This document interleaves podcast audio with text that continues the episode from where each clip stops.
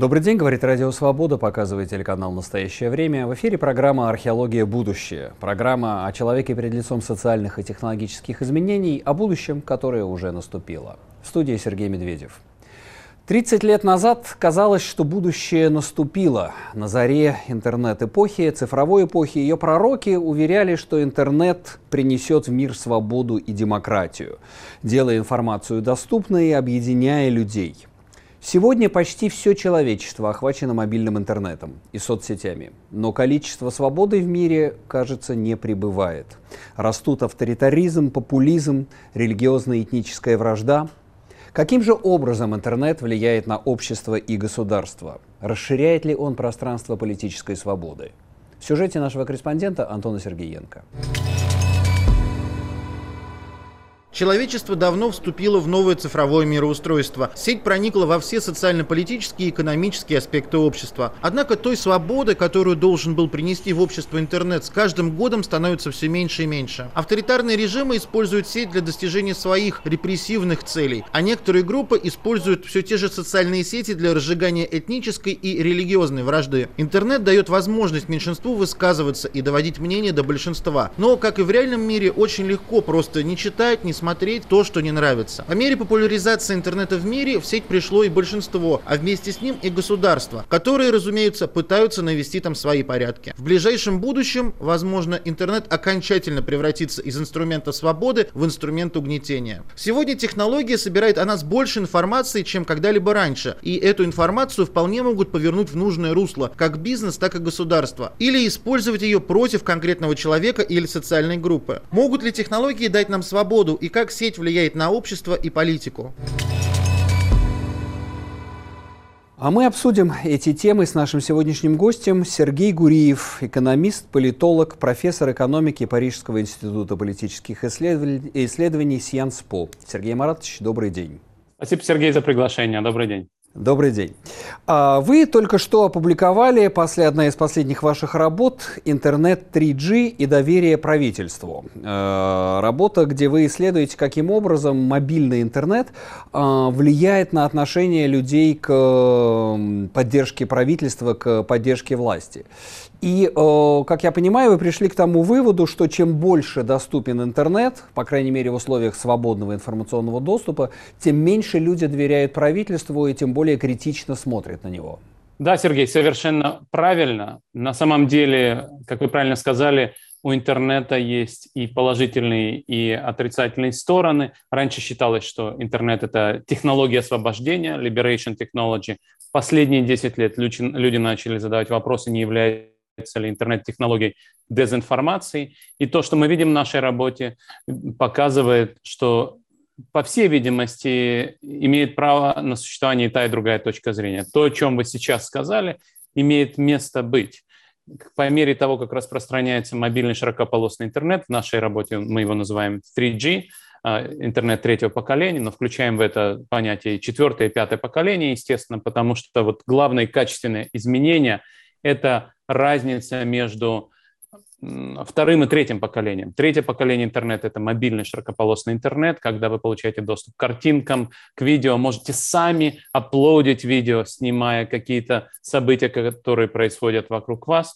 И это, если нет интернет-цензуры, приводит к тому, что критическая по отношению к власти информация распространяется, и доверие к власти снижается и э, вполне себе существенно. И особенно это сильно влияет на доверие к власти, если власть коррумпирована и если власть цензурирует другие традиционные СМИ. С другой стороны, мы видим, как вы правильно сказали, что если есть онлайн-цензура, то такого эффекта нет. Именно, наверное, поэтому и возникает онлайн-цензура. То есть это такое разнонаправленное движение, которое в значительной степени, я понимаю, зависит от э, степени репрессивности, закрытости режима. Но вы знаете, вот что я хочу спросить. Если вернуться на 10 лет назад, эпоха так пугающая нынешний кремлевский режим, э, цветных революций, арабской весны. Ведь арабская весна очень сильно стояла на интернет-технологиях. Да? Ларри Даймонд, один из таких пророков глобальной демократии уже много десятилетий, он этим занимается занимается, писал как раз вот, что социальные медиа являются технологией освобождения. А, вот на тот момент это было так? Действительно ли э, мобильные технологии, если посмотреть на Тунис, на Египет, на революции на постсоветском пространстве, они несут в себе потенциал революции? Да, безусловно. И, э, как вы правильно сказали, собственно, само э, понятие liberation technology, технология освобождения – это то, что обсуждалось именно в связи с арабской весной. Если подумать о том, с чего началась арабская весна, с самосожжения тунисского торговца Мухаммеда Буазизи, а, а, это ведь не просто было самосожжение, это было самосожжение, записанное на видео и распространенное а, в соцсетях.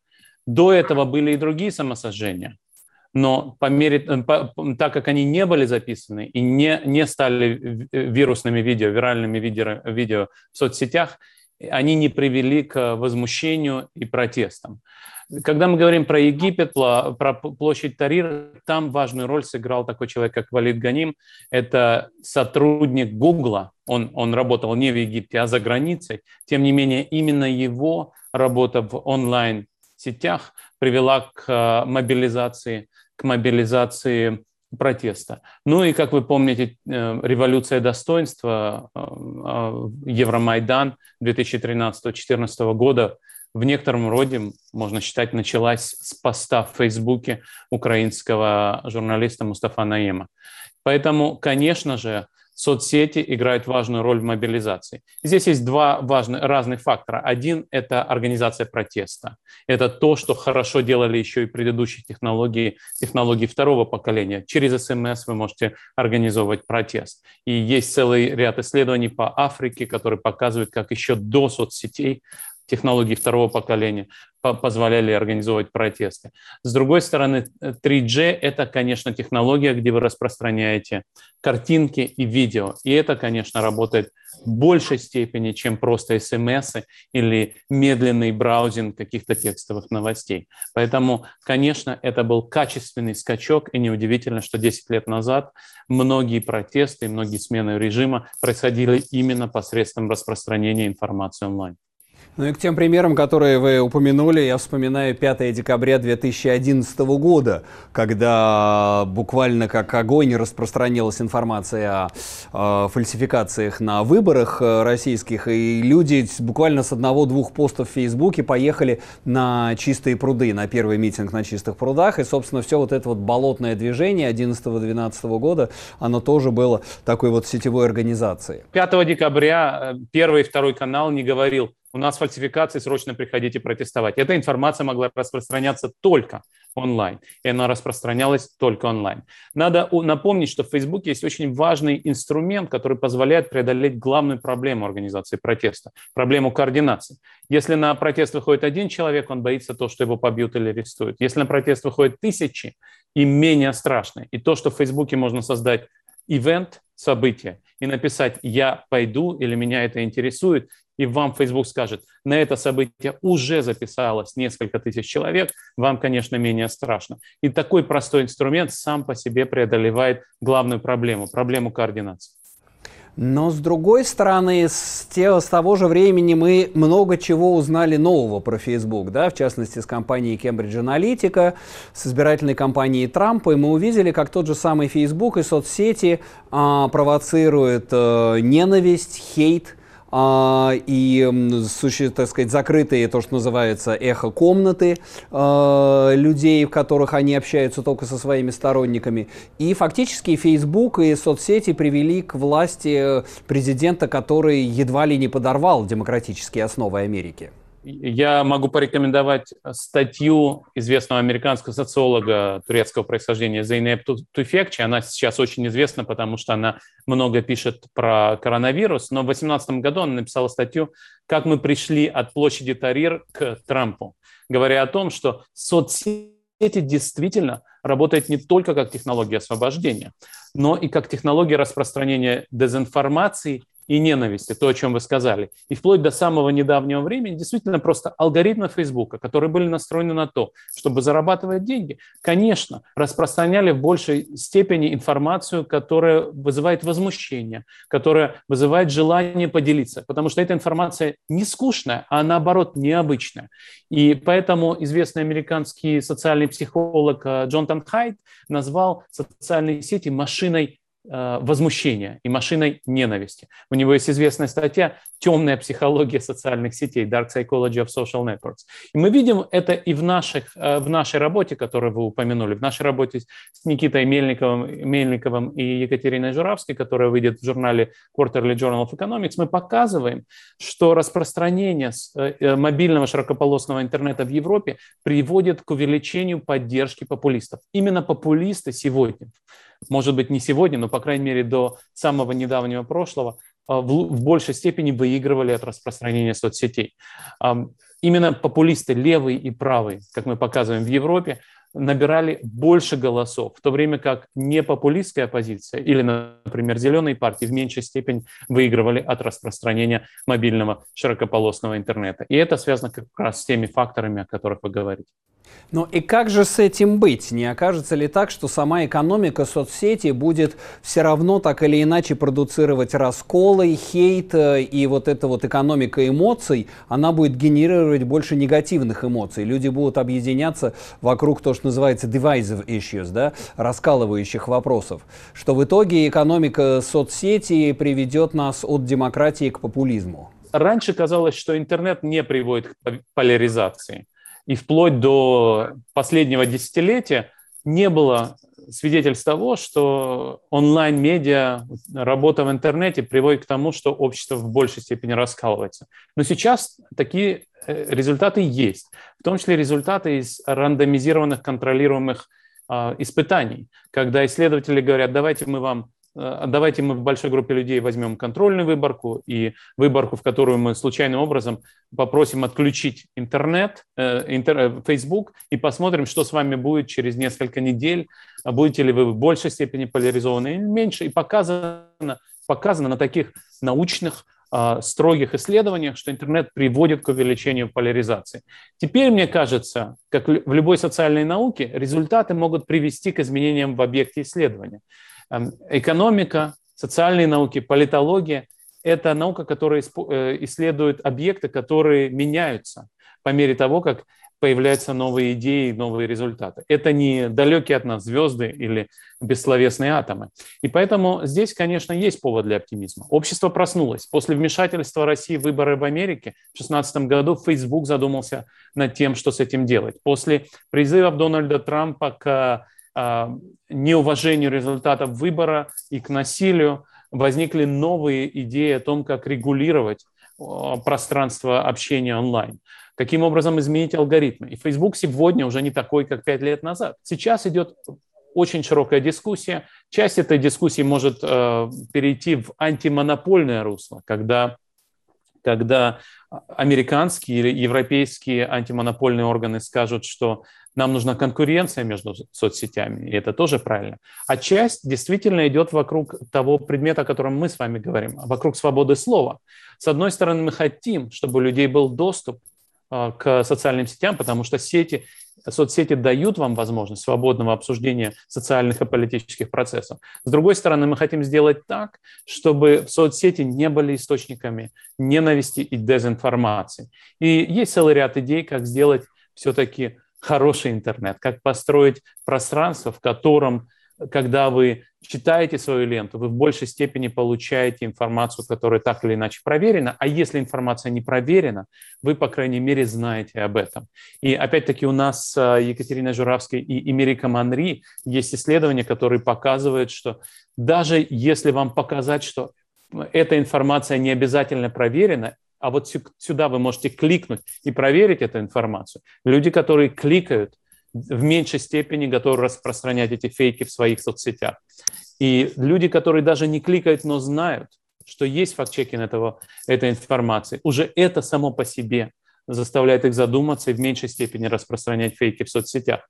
Ну да, и мы видели, конечно, все тоже видим в последнее время, как Facebook очень чувствительно относится к информации, связанной с ковидом, да, как только появляются какие-то слова, э, маркеры в тексте, связанные с ковидом, с вакциной, там, с прививкой, э, моментально появляется предупреждение Facebook, является ли эта информация проверенной, вот вам, пожалуйста, линки на проверенную информацию, то есть этот алгоритм работает. Но и соглашусь, что действительно Facebook стал другим, потому что мы за последний год-два, я думаю, многие подверглись э, бану просто ну, временному э, приостановлению прав в Фейсбуке за неосторожное слово, за неосторожный репост. Это такой гораздо более э, широко используемый инструмент сегодня дубина.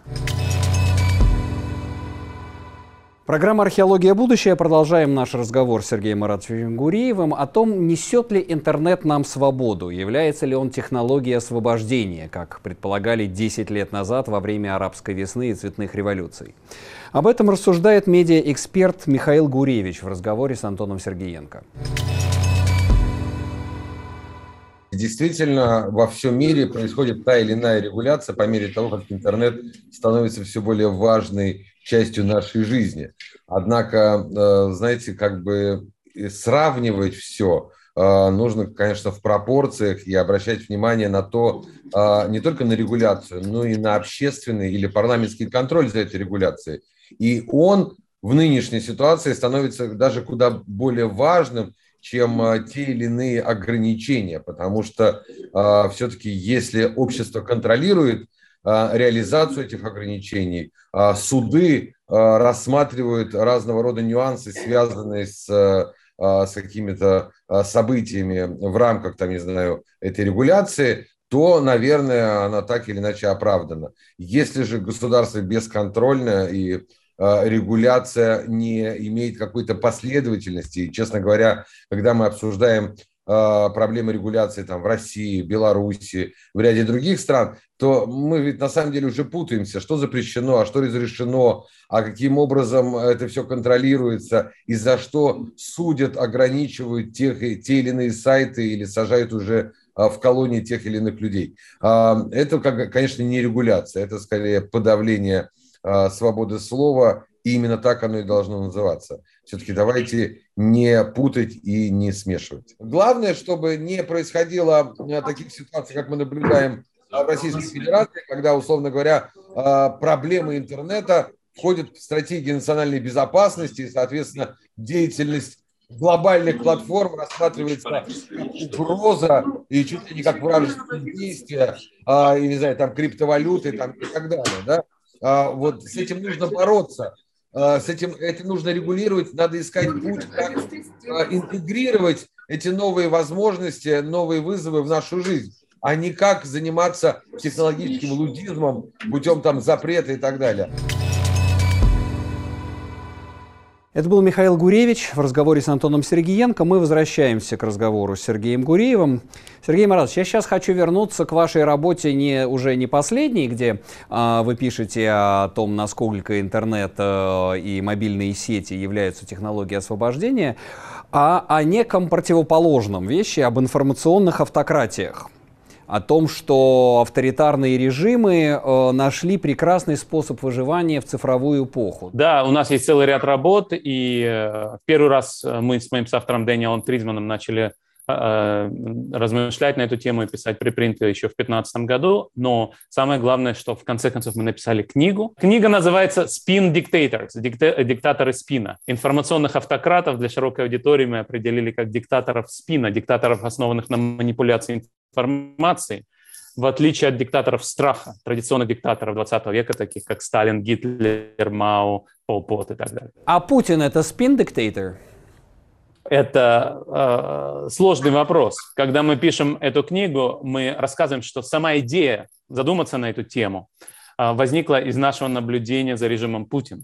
И действительно, до самого последнего времени не было никак, никаких сомнений, что Путин – это информационный автократ, диктатор спина, а что его власть основана не на страхе, а именно на манипуляции информацией. Но по мере того, как мы писали эту книгу, путинский режим тоже эволюционировал. И вполне возможно, что сейчас, в 2021 году, мы наблюдаем его переход из э, современной э, категории в архаичную категорию. Такое возможно. Вы знаете, что в Венесуэле мы увидели переход от информационной автократии Чавеса в традиционную репрессивную диктатуру Мадура. И вполне возможно, что мы увидим это и в России. Есть очень простой критерий. В отличие от э, сложных размытых критериев, сколько путинский режим убивает, сажает в тюрьму, э, цензурирует, здесь можно по-разному проводить черту. Но есть очень важный критерий. Думают ли э, граждане, что им нужно бояться? Считают ли они режим источником страха или нет? И вот это мы видим меняется на наших глазах в вопросе, проведенном весной 2021 года. Больше чем половина российских граждан сказали, что они боятся возвращения массовых репрессий. Они не считают, что репрессии вернулись, но такой страх у них уже есть. И вполне возможно, что сейчас мы находимся э, на переходе от э, информационной автократии к репрессивной диктатуре. А Китай? Вот э, чаще всего в этой связи упоминается Китай. Э, если, э, ну, конечно, сложно вынести за скобки, но это совершенно особый случай. Синдзян-Уйгурская такая большая цифровая диктатура, абсолютно орвеловское наблюдение за э, мусульманским меньшинством в рамках одного автономного региона. Но в целом, если брать Китай, он является вот этой вот спин-диктатурой, диктатурой цифрового контроля и манипуляции? Безусловно, нет. Китай, как вы правильно сказали, это другой случай, особый случай. Но это диктатура, основанная на страхе. Другое дело, что Китай использует современные технологии так эффективно, что не нужно сажать в тюрьму слишком много людей. По-прежнему в Китае огромное количество смертных казней, политических заключенных, как вы правильно сказали, построен многомиллионный концлагерь в уйгурском, в Синзанском автономном а, регионе. И в целом, конечно, Китай – это диктатура. Другое дело, что это цифровая диктатура. И вот то, что, возвращаясь к теме нашего разговора, должно нас беспокоить больше всего, что в Китае мы видим возникновение беспрецедентного симбиоза между современными технологиями и диктаторским режимом. Надо понимать, что в истории э, люди, которым больше нравится демократия, могут найти причины для оптимизма. Диктатура плохо умеет создавать стимулы для инноваций. Для того, чтобы построить процветающее общество, нужна конкуренция, нужна свобода, нужен независимый класс предпринимателей, а, которые хотели бы изобретать новые идеи. И это в диктатурах делается плохо. И именно поэтому, например, Советский Союз проиграл экономическую и военную гонку с, со свободным миром. Но то, что происходит сегодня, э, устроено немножко по-другому, потому что передний край технологий это не изобретение интернета, генетики, кибернетики. Сегодняшний передний край – это искусственный интеллект, большие данные. Искусственный интеллект э, – это технология, в которой очень важно иметь доступ к огромным массивам данных о людях, их привычках, их поведении. И это то, что диктатура обеспечивает лучше, чем свободный мир. В свободном мире есть ограничения э, от сбора частных данных. И это хорошо. Хорошо, что в Европе есть специальные законы, которые запрещают собирать данные о, о гражданах. Что в Америке после того, как был скандал с Cambridge Analytica, Фейсбуку пришлось извиняться и менять свои правила игры. И это хорошо. Но в Китае таких ограничений нет. Поэтому если вы компания, которая работает в области искусственного интеллекта в Китае, у вас есть преимущество по сравнению с американскими и, и европейскими компаниями. И тем самым ваша эффективность может быть выше, потому что китайское правительство, китайская полиция дает вам данные. А в то же время вы помогаете китайской полиции распознавать людей по лицу, по походке, собирать данные о том, что вы делаете в соцсетях. И тем самым возникает уникальная по историческим меркам а, ситуация, где диктаторский режим имеет технологическое преимущество – а технологическое преимущество делает э, этот диктаторский режим, новые технологии делают этот диктаторский режим более эффективным и успешным. Поэтому, если вам хочется того, чтобы в мире было больше демократий, а не диктатур, у вас есть причины для беспокойства, когда вы смотрите на современный Китай. Об этом, кажется, пару лет назад как раз писал Илон Маск в одном из твитов, э, что вот это вот Китай плюс искусственный интеллект и э, упор Китая на развитие систем наблюдения, искусственного интеллекта и вот это вот big бигдата на огромном, да, полуторамиллиардном населении, она, конечно... Здесь есть вообще, может быть, даже угроза миру, по большому счету, что в Китае возникает новая гибридная форма цивилизации, да, авторитаризм с искусственным интеллектом произведет некую форму жизни, которая будет угрожать э, миру и демократии на Земле. И э, Китай сегодня экспортирует эти технологии по всему миру. Диктаторские режимы по всему миру покупают китайские технологии распознавания лиц, слежки в соцсетях. И в этом смысле это большая проблема. Китай э, в некотором роде отошел от модели Дэна Сяопина, который говорил, что нужно сидеть тихо и ждать своего времени.